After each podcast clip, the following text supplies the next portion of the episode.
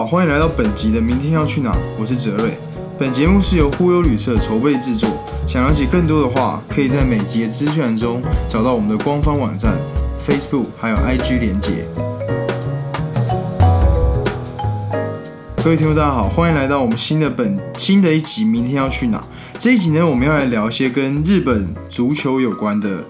议题。当然，就是日本职业足球联赛在今年的七月四号重新开赛，也就是大概上一周的时间。然后，日本原本日本足球联赛应该是要在年初的时候就开始打，但是因为受到疫情影响，所以他们延后开赛。然后比较特别是今年呢，就是台湾的体育台艾尔达会开始转播日本 J League 的联赛，也就是他们的 Japan League 的足球赛事。然后鉴于这一点呢，我们这一集请到了一个我的好朋友，然后他是可以说是日本足球相关的这方这日本足球这上面相关的专家。然后呢，他之前也有在经营一个介绍日本足球消息的粉砖，叫做周刊东亚足球。然后呢，这个我们的好朋友就叫就是林元瑞。然后林元瑞要不要跟大家问问好一下？嗨，大家好，我是来自金猫纯爱组的 Miro 林元瑞。你刚才说到这个金爱纯茂呃金猫纯爱组，其实是是不是你们听说你最近也想要开一个 podcast 节目，然后是讲跟日本有关的东西？对我跟我的朋友 Kia，那预定啊，就是这个秋天要前往日本留学。那我们想要开一个节目来谈谈有关于日本的体育啊、留学啊，或者是旅游，还有一些我们自己的有趣的经验谈。嗯，那预计这个节目应该会在七月底以前跟大家见面。这个有几集试播集，对，嗯嗯，好，那我们当然很期待，就是有新的 podcast 的，就是节目一起加到这个怎么说，我们可以说 podcast 的家庭里面。对，不过到底为什么这一集要做日本职业足球联赛？其实毕因为毕竟我们是一个更类似旅游节目嘛。然后你刚刚有提到，你们这个新的节目《金猫纯爱组》会讲一些跟日本有关的，然后特别是在日本的留学生活啊，还有跟日本的旅游相关。其实今天我们这个节目也是想要跟大家介绍，就是如果你是不是作为一个特别始终的足球粉丝，你怎么样可以把日本的足球跟旅行结合在一起？因为我自己也有去日本看足球比赛一些经验。事实上，我也不是特别为了去看比赛到日本，也是因为通常也是就是跟自己的去日本玩的行程结合。然后我其实发现日本足球好像他们在跟这些就是。行程旅游相关的东西其实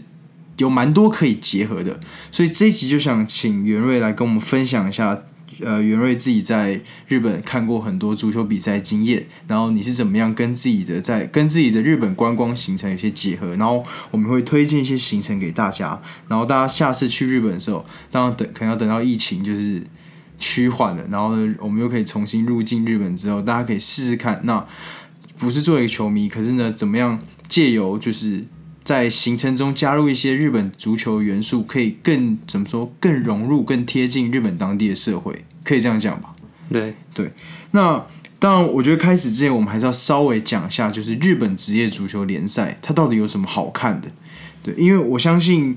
不，如果平常没有在看足球的听众朋友，可能也知道，就是日足球比较厉害的，在世界上都是欧洲嘛。我们有所谓的欧洲的五大联赛，那到底日本职业联赛跟这些这些厉害的，就是欧洲的五大联赛有什么不一样呢？为什么我们要特别看日本足球联赛？它有什么可看性？呃，第一个我觉得就是它的时间带，就是它的时间带就是很符合我们台湾人的作息嘛，不用。呃，为了他而熬夜啊，像我们平常看欧冠都要半夜爬起来这样子。对，其实他他不知道是平常我们在看欧洲足球比赛的时候有多么辛苦，长不长时间比赛时间是我们这边的凌晨三四点，对吗？对。可是日本足球联赛时间毕竟在同个时，就是在亚洲，就是亚洲的时区，对，只差一个小时。对，所以这个其实这好像是蛮重要的点，可是一般听众会觉得很蠢，就是时间很好这一点居然是可看性的之一，可是确实对足球员来说这是蛮怎么说蛮深刻的痛，就是每次想要看比赛的时候都要熬夜。对，那其他部分，另外就是它是在东亚地区吧，嗯，那个整个体系最完整，然后发展最好的一个联赛，嗯，对，整个。整个架构啊，整个体制都很好。那可以就是有很多年轻选手，还有一些呃日本国脚都会在这边产出。嗯，你意思说就是你刚才说东亚体系相对完整的联赛，那我们知道东亚有其他就是联赛体系比较像你刚刚讲比较完整，是不是就除了日本以外，还有中国跟韩国？对，韩国的还不错，但是中国的，因为现在中国比较就是走那种金元足球啊，然后常常没办法得到获利的话，那些赞助企业就会抽走资金，然后导致球队的解散，而且这些球队也会跟着这些赞助企业而一直迁移，那就没有那种属地主义的感觉。所以这就是所谓的体系没有日本那么完整。对，然后你刚才说到，就是日本的联赛会做一些。当地他们国脚，然后可能跳板欧洲，就到一个更高平台发展的这个跳板，就好像是在 K 联赛，也就是韩国联赛跟中国超级联赛中超是比较少见的情况。对，的确，嗯，就是日本很多人很多国脚还是从这个 J 联赛，不管是青训队或者是他们升到他们一线队，嗯，然后作为在这边发光发热之后呢，由这些欧洲主流联赛。呃，球探去相中他们了，然后把他们带到欧洲去。嗯，对。那大家所知道很多日本国脚，比如说香川真司啊、本田国佑这些比较有名的国脚，他们都是在日本联赛先发迹，才被带到欧洲去的。嗯，可以了解。不过，其实还有另外一点是，我觉得我特别想问你，因为我知道你，我就我所知啊，你自己开始看日本足球联赛，好像跟赌球有关。因为赌球这一点，好像在台湾是。蛮热门的，就是不管大家有没有在看足球，每次世界杯的时候都可以看到很多讨论，或是很多的，就是怎么说话题都是跟买运彩有关的。那是不是日本足球在台湾，呃，就是看的人很多部分也是为了，就也是买在买运彩这方面？你自己这方面经验？我现在是很少买了，但是有时候我还是会看那个 Sport Lottery 的那个 PTT 上面的版。那常常就是关于日本足球的那个讨论串呢，也是很多人在讨论，很多人在关注。嗯，对。但是有时候 J One 就是日甲联赛，常常会被讲成日甲，甲是那个假球的甲，因为他们都说他们都是有时候会乱踢，但是我自己是不这么想。嗯，所以确实这还蛮多人看日本足球来赌球嘛。或许你们的那个金猫纯爱组的节目也可以做一个跟这个。开盘有关，就是盘怎么说？你们这样，你们这会怎么讲？买盘的推荐吗？还是有这种不负这种责任？大家自己上那个很多中国大陆的网站就有了。好，我了解。那刚才我们前面讲是一些其他元素，就是比如说联赛体系，然后还有这些时间。那有没有在这种技战术方面，就是比如说球风啊，或是这些？那个球就是怎么说，踢球的风格上跟五大联赛有什么不一样吗？日本日本职业联赛，我觉得日本的这些职业球队啊，蛮都蛮有自己一个风格。嗯，那他们的球风普遍来说比较细腻一点，然后比较喜欢传球，让球去流动，而不是用身体去对抗。嗯，而裁判的尺度也是。呃，比较小，就是抓犯规抓的比较严，所以有时候会被说是养生联赛啊，踢养生的，没有什么对抗性。嗯，但我觉得，呃，一体两面啊，就是你失去了对抗性，但是你可以多看到一些球的流动，去嗯嗯嗯，看到它细腻的部分。而且比较特别是，很多亚洲联赛，它如果引入了那种欧洲的比较强的球员，或者是那种有一点过气的那种比较强的球员的话，嗯，他们通常都会。围绕着他们做一些战术的安排嘛，嗯，对。但是日本不一定哦，日本常常就是就算是强的人来了，他还是先把按在板凳上面，因为他们还是希望有他们自己一个体系去进行。就反而是那些厉害的欧洲，可能不管是他可能就是快要退休那球员来，还是要融入日本球队的体系。对他们要想办法融入，才可以踢上比赛。这样，嗯，这点还蛮特殊的。不过，你刚才提到一个很重要，就是像好像日本联赛近年来开始有这种就是重磅的欧洲外援，就是所谓的那种有点像是，如果有点像是如果是在台湾的话，就像是之前那个红袜队的 Manis，后来不是在跑来打意大犀牛队，对，或或是你可以想象，就是那个 Aris r o r i g e 如果他没有因为假球退休的话，他跑去日本的联赛打比赛，类似这种性质，就是在足球世界，在日本联赛就有发生。近年来有很多这种买超级强的欧洲外援。那你有什么几个人可以推荐大家？就是如果球迷想要开始看日本联赛的话，那有哪几有哪几队有哪些重磅外援可以先关注？大家如果平常有看西甲联赛或欧冠联赛，或者是世界杯的话，一定会认识一个人，叫做 Andres Iniesta。嗯嗯嗯，那通称小白啊，绰号小白。对，嗯，那他就是巴萨巴塞隆纳以前的一个核心球员。然后自从他离开巴塞隆纳之后呢，他就来到这个呃 J One 的这个神户胜利船这队。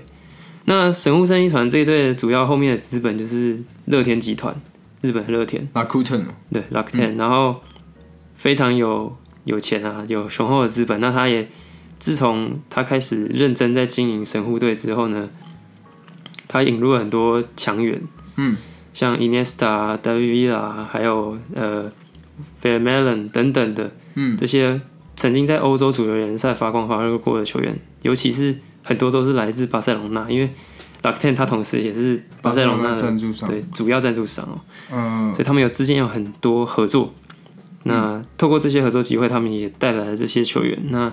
也对日本的足坛有一些震撼。嗯，那像去年也有呃鸟栖队也引入了 Fernando Torres 嘛，对。你刚才说这几个人，我记得都是西班牙国家队，就是非常非常厉害的球员。对，大家如果有看二零一零年那个西班牙世界杯夺冠的话，这些人都是主力核心。嗯嗯嗯，了解。那我今天就我所知，好像日日本足球有另外日本足球联赛有另外一个，就是很常被出现在新闻上的议题，就是他常会有那种超级老的球员。就比如说他可能五十几岁、四十几岁还在踢联赛，就这件事情在足球界是蛮少见的。可是日本是不是有很多这些球员是高年龄的、高年龄的球员？就是他可能对有一些足坛常青树啊，嗯，像是最有名的就是那个三浦知良 King 卡子嘛，他他已经他已经五十三岁了，但是他现在还在那个横滨 FC，而横滨 FC 去年呢是。成功从 J Two 升级到 J One，所以今年在 J One 比赛，嗯，那只要他再出场一次，他就可以这个打破纪录，然后成为世界上在顶级联赛出赛的最高龄的一个球员。嗯，你刚才说他多少几岁？五十三岁，五十三岁还在踢那个联赛，对，这在足球世界其实蛮少见嘛。一般大家退休年龄就是三十五岁是上限。对，除了守门员以外，而且他他还是一个前锋。嗯，所以。这其实蛮特别，不过好像也可以提供给观众朋友，如果你是这种中年大叔的爱好者的话，你可以从三浦知良，然后开始看日本足球联赛。这样这个是比较题外话。不过除了你刚才讲到像鸟奇有引进这个 Fernando Torres，然后呢，呃，神户飞行船引进 Iniesta 以外，这是从球员上面去看嘛？那日本联赛还有哪些强队？就是是。比如说球员、球迷如果想要刚开始看的话，可以从哪一队开始？嗯，几个比较强的队伍，比较传统的强队当然就是刚开始成立之的时候就有的球队，嗯，比如说浦和红钻队，嗯，那大阪飞脚、大阪樱花，嗯，还有呃 FC 东京、呃鹿岛鹿角等等，这些就是近年来比较常出现在亚冠联赛的球队，那大家。都可以对他投一些关注。嗯，对。好，我觉得在日职的可看性的这部分，其实袁瑞已经帮我们整理的蛮清楚，有一些强队的推荐，然后也有一些就是关注值得注目球员，不管是重磅外援还是这种呃足坛常青树这种中年大叔类型的球员也有。那我觉得其实我们现在就直接切入重点来聊一下，就是你自己在日本足呃在日本看。足球这些经验，就是如果球迷他想要到日本玩的话，他有什么有哪些就是球有哪些球队，比如说他的球场啊，周围有什么设施啊，然后呢可以配合他这些观光行程。你可以先从你可以先分享一下，就是你实际看过哪些就是日本联赛比赛吗？OK，那这个日本联赛总共现在职业联赛分三级嘛，J One 到 J Two、J 三那。其实我三集都有看过。那嗯主要我觉得还是先从大家国人会常去的这个东京或者是大阪来讲起好了。那东京的部分呢，在二十三区内其实是没有 J One、J Two、J 三的球队的。嗯嗯对，那主要的球队都在那个多摩地区啊。嗯，就是比较可以说是东京的市郊嘛。对对对，嗯，那当然首推就是 J One 的这个 FC 东京队，嗯。他们近年来成绩还不错。嗯，对。那责任你不是那个吗？FC 东京的球迷，对，因为我自己去日本去比较多，就是东京，然后所以东 FC 东京的比赛我也看过一两场那现场，就是其实像你刚才讲，它都是在这个所谓的多摩地区，就是比较郊区一点的地方。可是其实，在交通上面还蛮方便，就是你在新宿的话搭一个搭一个就是铁道线叫京王线，然后它有特急车，就是特别是在如果那天 FC 东京有比赛的话，他们都会开这种。就是直接到那个球场的车站，就是中文是叫飞田急啦，对，然后到这个车站的那个特级车，然后很有很有意思，就是你在那天到新宿的时候，你就可以看到很多就是穿着 FC 东京那个红蓝条纹球衣的球迷，然后你如果不知道路的话，你其实就跟他们走。然后呢，我那个时候刚开始第一去的时候，就是因为刚开始第一次去的时候是高中高一高二的时候，那时候对日文你就是还没开始学日文，所以我都看不懂。然后我就跟着那些球迷走，然后呢，因为它其实，在新宿站里面还蛮复杂的，那个整个转车的那个结构，新宿站车非常非常大嘛。如果大家觉得台北车站很容易迷路的话，其实我觉得新宿站就是有过之而无不及。对，但是我最最终还是跟着他们，然后成功到达那个球场车站。可比较令我惊讶的是，他们车站都会就是特别，就是整个怎么说装潢上面就已经跟当地的这个球队。融合在一起，像是飞田几站，你就可以看到比赛日的时候，它的就很多大型的那些，嗯，可以说大的海报或者布幕，在车站外跟车站内都有，就是 FC 东京的主色系啊，或者 FC 东京球迷一些介绍。对，不过我印象最深刻是他们在车站外面，就是你刷卡出去，在闸门外，他们就有人开始卖那个猪排三明治。对，然后。因因为为什么卖猪排三明治？是因为猪排那个英英呃日文是卡子嘛，对，然后跟日文的胜利是有关的。然后我那时候想说，那是不是其他队也会卖？是不是有其他队也会卖猪排三明治作为就是怎么说鼓励球队胜利的这种标志？还是他们有会卖其他东西？猪排三明治我是没有特别有印象哎，但是呃，我觉得其实大部分的球队都在这个球迷的服务上面经营的蛮好的。那嗯。那美食方面肯定是一定要提供给球迷的吧？嗯，那这些因为怎怎么说，这个 J League 各个球队都散落在这个日本各个地方嘛，嗯，所以一定有一些地方的特产。嗯，那如果你就是到了这个球场的话，你常常都可以看到有这些卖地方小吃的，嗯，呃，摊贩在那边卖卖卖给球迷。嗯，像我之前去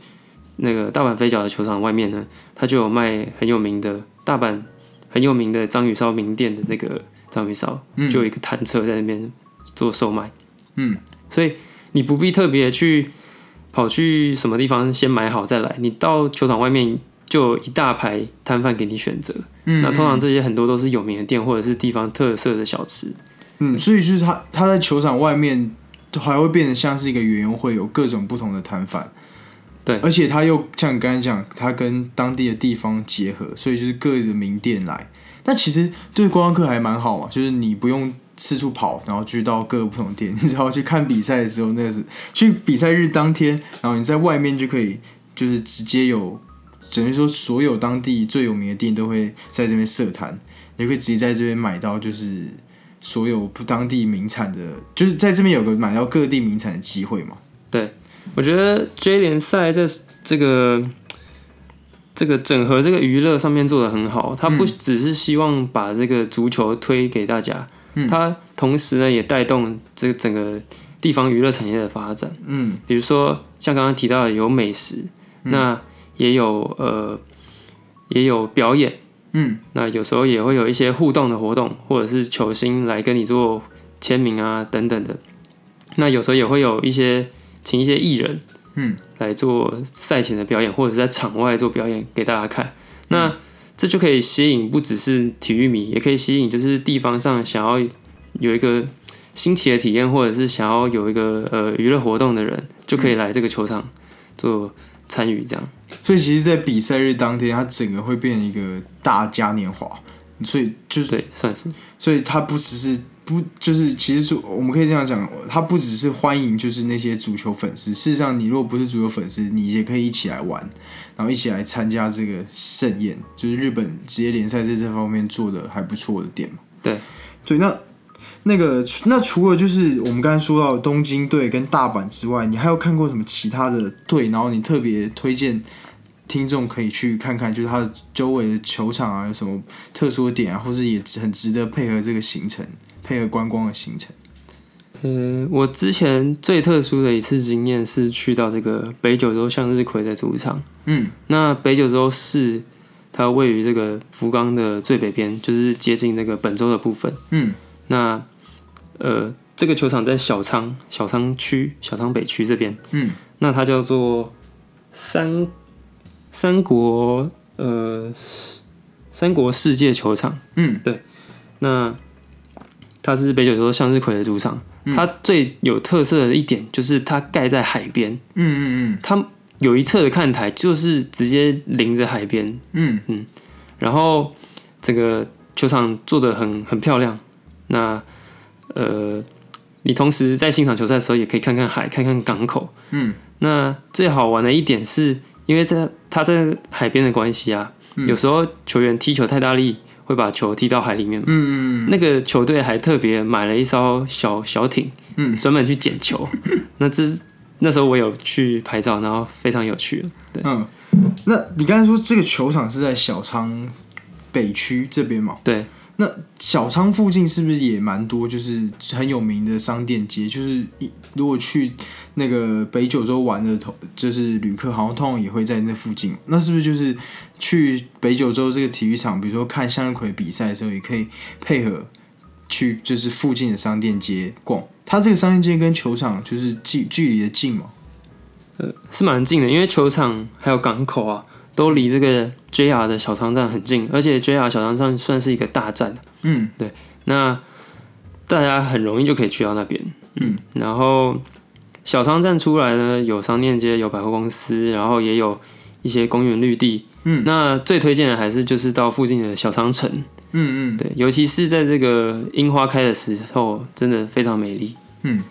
所以大家可以就是中午的时候就抵达小仓，然后在附近的商店街吃个东西，逛一下街之后呢，下午的时候去小仓城看个樱花，然后最后傍晚的时候就来到海边。看可以直接可以进场看比赛，然后也可以在这个小仓体育场，这个小仓呃，你刚才说三国世界体育场嘛，对，这个旁边也有个港口，可以在那边看看海，所以对听起来是还蛮不错半日的行程。对，除了北九州的这个部分以外，我记得你之前有跟我说过，就是有一队你非常非常喜欢，它是在日本第二季联赛，也是 J Two 里面，然后叫做松本山雅嘛。那是不是也可以跟观众介绍一下，如果这队有什么特殊的，就是为什么你这么让你这么着迷？呃，第一个我会喜欢上他们，是因为他们的歌超级好听，那我就去看了。那当然，想当然是坐在客队去嘛，可是反而感觉比主队还要更有声势，就是整场比赛歌声不断，嗯。然后而且最特别的是，他们每一个时间点会有不同的歌出现，嗯。比如说开场之前会先唱一些歌暖身一下，喊一下口号，然后呃在这些介绍球员的时候，会针对个别球员有不同的口号。嗯。比赛开始之后呢，针对每个状况，比如说踢脚球啊、罚球或者是得分的时候，都有不同的这个应援歌曲。嗯那我觉得非常好玩，而且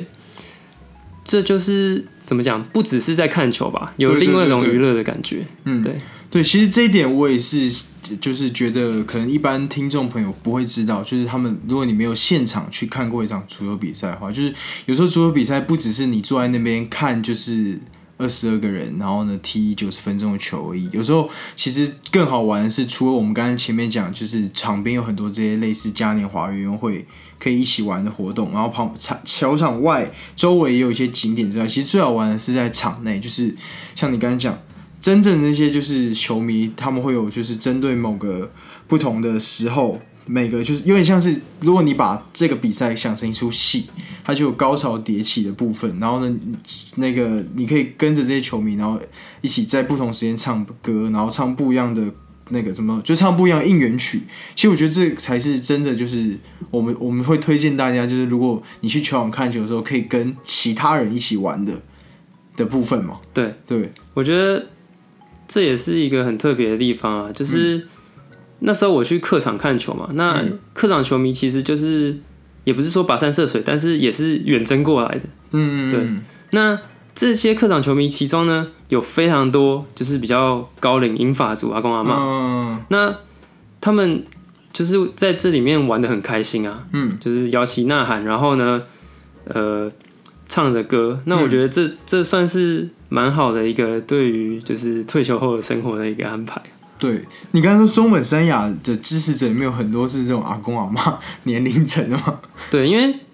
怎么讲，松本市这个地方呢，在长野县，长野县就在山里面啊，想当然了，就是比较乡下的地方，嗯所以其实会比较高龄化一些啊，人口结构。那我觉得这个球队就提供了这个，嗯，这个城市一个年轻活力的感觉。嗯，那同时也带动整个城城市有一个向心力、哦，在在这个城市的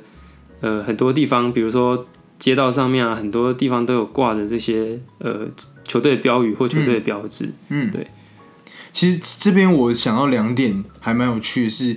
你看第一点是就是这松本山雅的球迷有很多就是远征，就是他们跟着球队到其他城市去踢他们的客场比赛，然后这边有很多是阿公阿妈。然后如果你作为一个一般观光客，然后你去加入，就是跟这些球迷一起坐在一起，事实上好像是一个蛮不错的机会，可以贴近日本社会，而且贴近日本当地的人。因为有时候我们去日本，就是日本人会给我们。就是对观光客会有一层，就是不管是服务业礼貌啊，还是他们本来就有一种这种就是对陌生人的距离。那事实上，好像一般我们如果作为就是单纯的观光客，比如只是去看看景点，没有办法有一个机会融入日本当地社会他们的生活，然后去看球，好像就变成一个蛮不错的模式。对，我觉得旅游就是尽量可以去参与当地人的生活的吧。那观看体育赛事真的就是很 local 的一件事情啊，对啊，所以蛮推荐大家可以去看球的。那就是如果比如说我是一个台湾人，然后呢日文没有那么好的话，我去那边跟他们一起加油，我可能不一定知道他们唱什么歌，可是我跟他们一起表现出就是比如说他们支持的队进球之后，我跟他们一起表现出很兴奋的样子，他们也是会接受吧，对吧？肯定的啊，而且其实我到时候去唱的时候也是跟着旋律乱哼而已啊，然后听得懂的就唱出来，他、听不懂的就乱哼过去啊，但是也很开心，嗯，对啊，而且我还记得那时候松本山雅进球的时候，前面那个阿公阿妈还跟我回过头来击掌，那真的是蛮有意思，而且应该是比较少、比较难得在日本的能能够遇到这样的经验啊。对啊，对，那你刚刚提到三本三亚这个，我想要第二点是，就是你看这个队有很多阿公阿妈，然后像你刚才讲，因为他这个位置就是松本城这个位置是在比较偏乡的地方，或者说比较山里面。然后那可是还有这么多阿公阿妈，这么多阿公阿妈会跟着球队一起远征，那可以看出来，一支球队日本联赛一支球队跟地方的结合连结是非常非常深刻。对，那嗯就是其实你要加盟这个 J League 很重要一点就是你必须是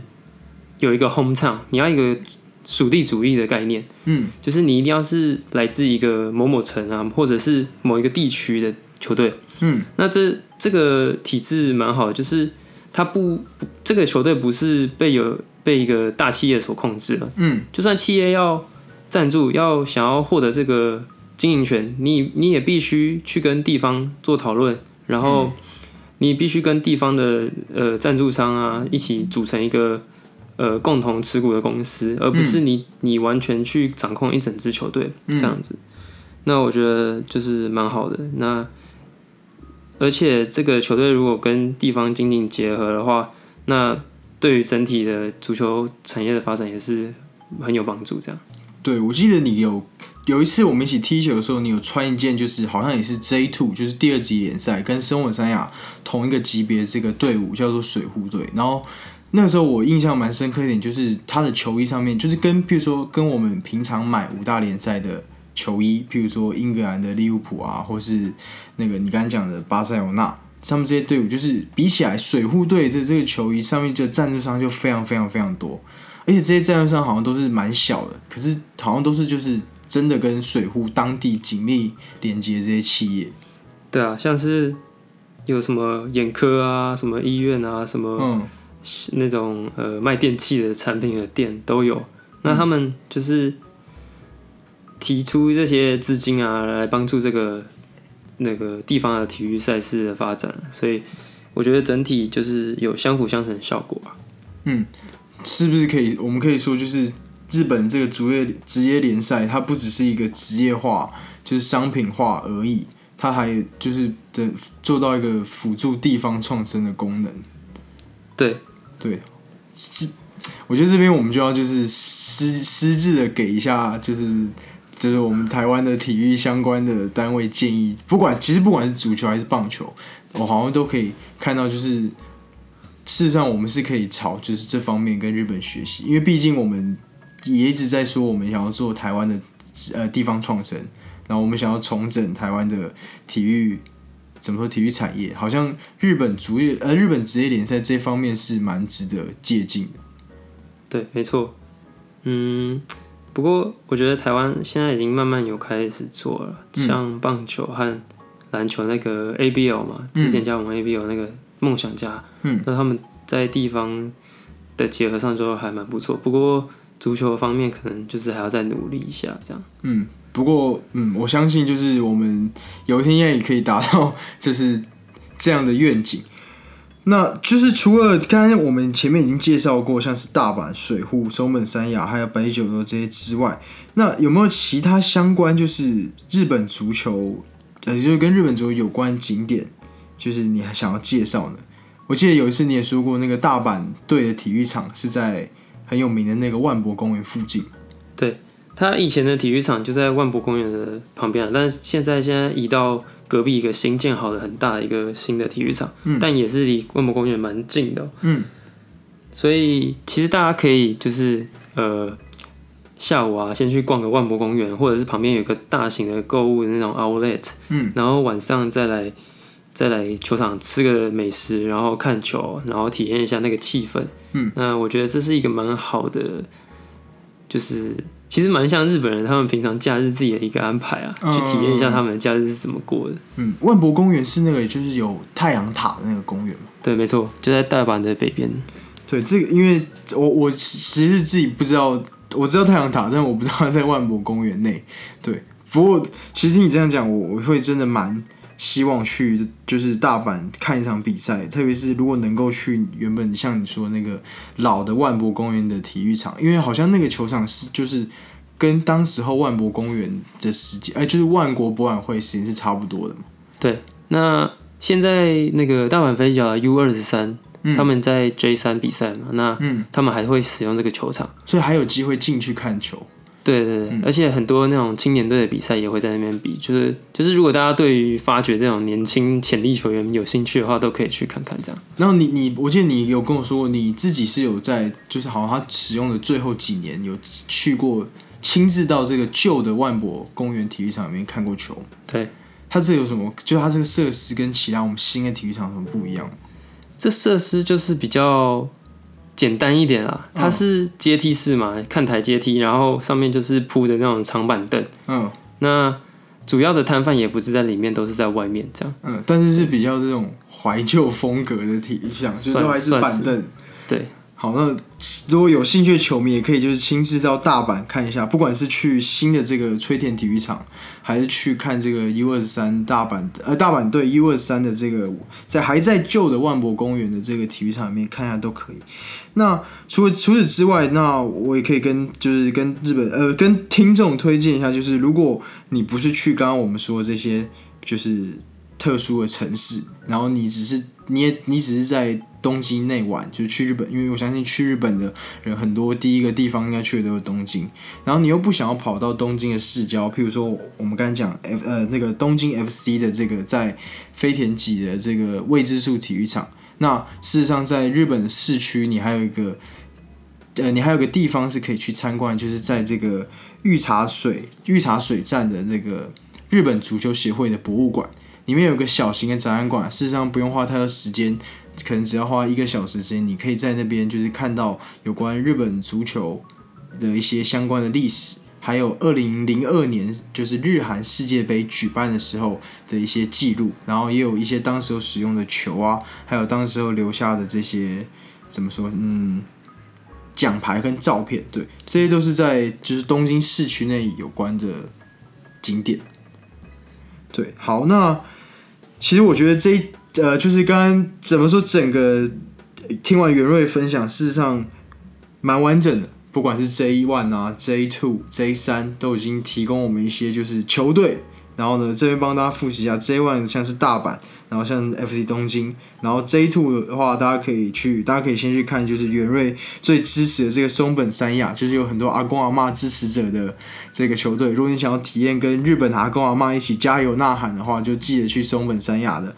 呃，松本山亚的主场。然后呢，在 J 三的联赛的话，就可以有，就你可以去北九州。哦，可是北九州现在已经升级了。哦，它升级到 J Two 了。对对对，好，没关系。那反正它不是，它还在嘛，你还是可以去北九州看，在这个所谓的海边的球场享受这个足球赛事。那我觉得这一集我们其实讲的蛮清楚。然后呢，你还有什么想要补充的经验吗？就是跟听众朋友说的。嗯，我觉得真的还是实际去体验是最棒的方式啊。嗯，就是比起看电视，虽然看电视你可以看到很多角度啊、重播啊什么的，还有一些主播的评述，但是有些东西你还是要亲身去体验，是是最棒的。这样，嗯，对我我这边也是这么觉得。其实这也是为什么我这次会想要做这一集，就是虽然我们是一个旅游节目，可是做了一个跟足球有关的。节目好像不太搭嘎，但事实上，其实日本的足球是可以非常好的跟日本当地人的生活，然后跟日本的观光行程结合在一起。那如果想要知道更多，就是关于我们这一集介绍的景点，还有介绍的球队相关的一些呃其他的旅游资讯的话，我们会再整理成一篇。部落格的文章，然后呢，大家也可以在我们节目资讯栏中找到这个部落格连接，那里面就会提供更多大家详细的资讯，然后大家也可以透过这个去安排自己的行程。那我们节目差不多到这里，但是最后呢，我们当然还是要跟球迷讲一下，呃，跟我们听众讲一下，就是如果你今天已经准备好，你今天已经准备好，就是你要出发去日本，然后去看一场足球赛的话，在买票这方面有什么需要注意的吗？对啊。通常你其实到了现场，你就可以直接买票，但是呢，这样会比较贵。嗯，所以呢，你最好是先查好你要看哪一场比赛，然后呢，它的座位区分布是怎么样，那价格怎么安排的？最重要的是你要看清楚主客场的加油区在哪里。对，你不要就是你支持主队，然后去客队那边，那你这样真的非常尴尬。对对，然后我觉得其实。他们的官网上面都标的蛮清楚的，就可以参考一下。那购票方式最简单的，你可以到了日本当地以后，在这个那个呃便利商店，对，嗯便利商店去购票，或者是类似 iPhone 的机器嘛，就像我们 Seven 这种机器。对对，各大超商 Lawson、Seven Eleven 全家都有。那还有，你可以先在一些售票网站上面购票。那这些售票网站，你都可以从 J League 的官网，或者是你想要看的球队的官网上面去找到，然后先做订票，然后再去呃现场或者是去这个便利商店做取票。嗯，对。那除此之外，还有一些就是好像因为日本的职业联赛会有副主场的制度，就他们有时候好像不会在原本那个主场比赛，所以这一点要注意一下。当然这个情况可能比较少。对，没错。所以就是不要买。如果那天比赛是在副主场，记得就是你到达的，就是你不要去到那个原本的主场的地方。没错，没错。对，那还有另外就是像你刚才讲，就是在主客队这方面要注意以外，那就是还有就是，如果你是想要，比如说比就是比如说你想要比较平静平缓的看球，记得不要买在球门后面的位置，因为这些位置通常都是就是最始终最疯狂球迷坐的区域。对。通常是不会坐，整场比赛都站着，整场比赛都在在喊，在在摇旗呐喊这样。对，所以在买票上这上面也要注意，就是你要看你要选择就是疯狂的呐喊九十分钟，那你就选择球门后面。但是那如果你是想要比较平缓，就是还还是可以好好看一场球的话，那就选在就是看台的两侧。没错，对那价位上的话，我自己是我自己的经验是两千到三千块日币的价格，其实就可以买到相对还不错的位置。那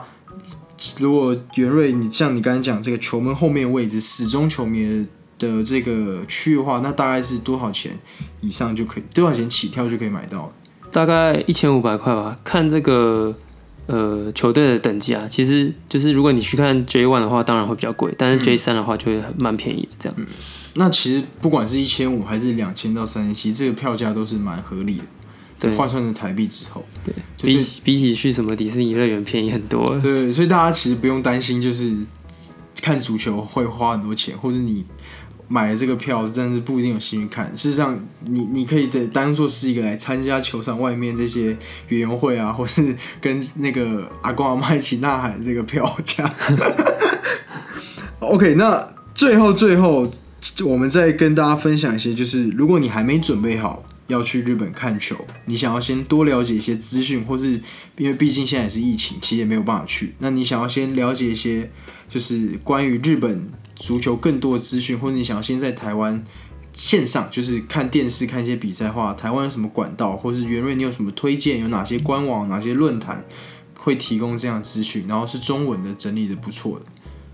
是，那现在艾尔达有做转播吗？对对对只是场次可能没有那么多。那如果你关注的球队没有被转播到的话，你想要看他的这个呃资讯，或者是想要了解他那个比赛的状况的话，你可以去 YouTube 上面找这个 J League International 的频道，嗯，那它都会有一些精彩剪辑。嗯，对。那另外呢，中文的粉丝专业的部分有一个叫日本职业足球交流会的粉专，那他会做一些大呃比较大的消息的分享。嗯，那还有一个频道叫 Football Channel 这个网站，那他会也会有一些中文的报道。嗯，那另外呢，如果你对泰国旅日球星有兴趣的话，因为现在泰国很多呃国家队的主将，嗯。比如说蔡拿贴啊、呃提拉通啊，还有邓达啊，还有他们的门神卡云，嗯。全部都在日本的球队做比赛。嗯所以呢，如果你对这个东南亚的足球也有兴趣的话，其实日本是从 J League 来了解东南亚足球是一个蛮好的管道。嗯嗯，那如果大家对这些这些泰国的足球消息也有兴趣的话，就可以去追踪东英波这个专业。这是也是一个粉丝专业。对，嗯，OK，那其实我觉得我们这期节目分享非常完整，然后呢，不管是就是在现场的，就是呃，应该说到日本当地的时候的一些经验，还有或者你在还留在台湾的时候，你想要了解一些资讯，其实元瑞都提供给大家很多选择。那我们节目差不多到这里。那只是最后呢，提醒大家，就是之后可以再去 follow，就是袁瑞他们开的新的 podcast 节目，叫做《金猫纯爱组》。没错没错，大家多多支持。对，那当然之后也很欢迎你再来上我们的节目，明天要去哪分享更多关于日本有关的旅游的讯息。对，好，那我们好这期节目就到这里，谢谢大家。谢谢大家。